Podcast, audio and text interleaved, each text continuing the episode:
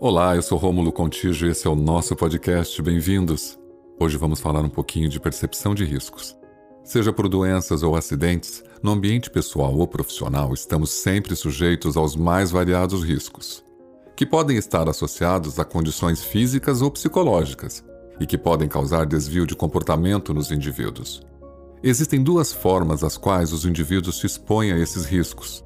A primeira ocorre pela busca por resultados e a segunda é a ausência de percepção de risco. Ambas as situações revelam conjunturas inadequadas na conscientização das ameaças às quais esses indivíduos estão expostos, seja por más condições, pela falta de conhecimento, preparo e orientação, ou até mesmo por experiências anteriores que foram realizadas sem a segurança adequada e que, de forma equivocada, ocasionaram excesso de confiança. Eu sempre fiz assim e nunca aconteceu nada, não será hoje que vai acontecer. Já ouviram isso, não ouviram? Para manter uma boa qualidade de vida, é essencial realizar procedimentos que garantam a nossa integridade física e das pessoas que estão à nossa volta. Manter um ambiente seguro é parte fundamental para o bem-estar de todas as pessoas envolvidas.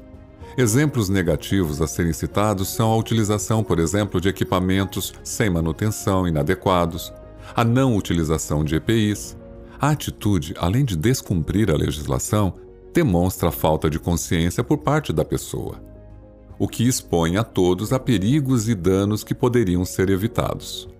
Nós somos exemplos tanto no positivo como no negativo e você sabe bem disso.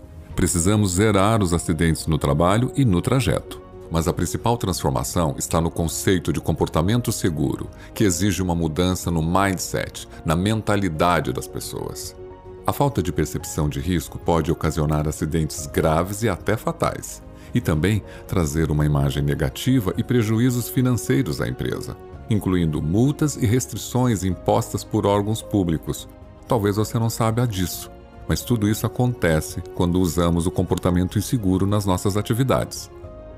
A percepção de risco diz respeito à sensibilidade do colaborador na identificação de riscos existentes no ambiente de trabalho ou fora dele ela é desenvolvida através da conscientização e capacitação da equipe nas situações de risco. É um tema que envolve o comportamento, os fatores humanos e a capacidade de reconhecer situações no seu entorno.